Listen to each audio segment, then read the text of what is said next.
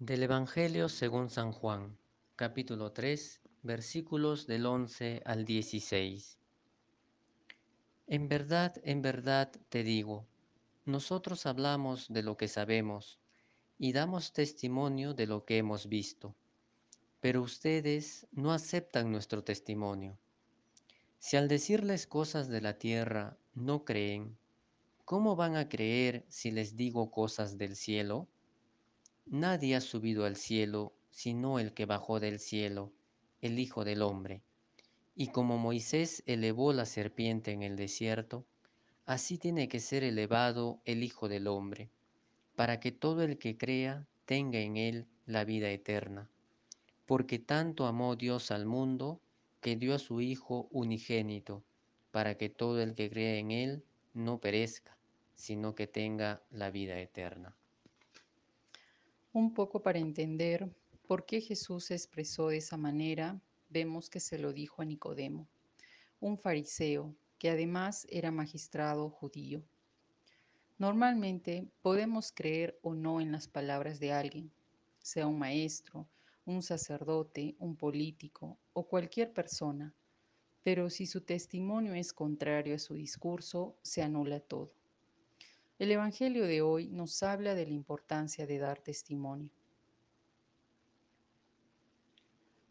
Qué importante es contar con personas que por su testimonio de vida se convierten en referentes en diferentes aspectos de la sociedad.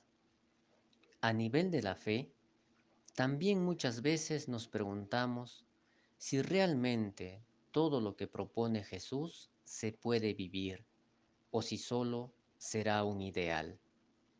Por poner algunos ejemplos. Amar al prójimo como a uno mismo. Velar por los más débiles. Servir y no ser servido, etc.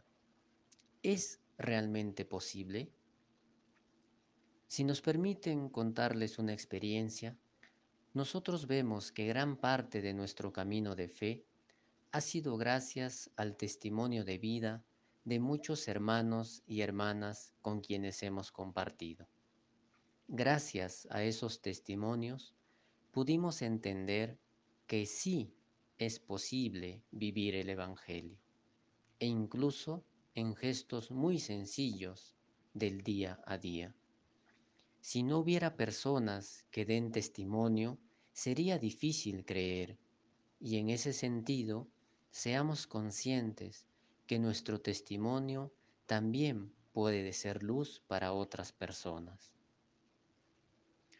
Jesús ha sido la persona más coherente y él va a decir a Nicodemo, nosotros damos testimonio de lo que hemos visto, pero vosotros no aceptáis nuestro testimonio.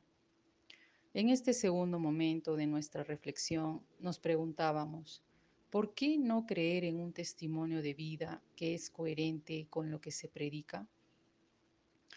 Y lo único que pensamos es porque no queremos cambiar nuestras costumbres o que nos alteren nuestra forma de vida, nuestras creencias, dejar la comodidad en la que estamos y es por esto que muchas veces vemos a Jesús pasar, pero no hacemos nada porque nos incomoda o cuestiona nuestra forma de pensar, de vivir.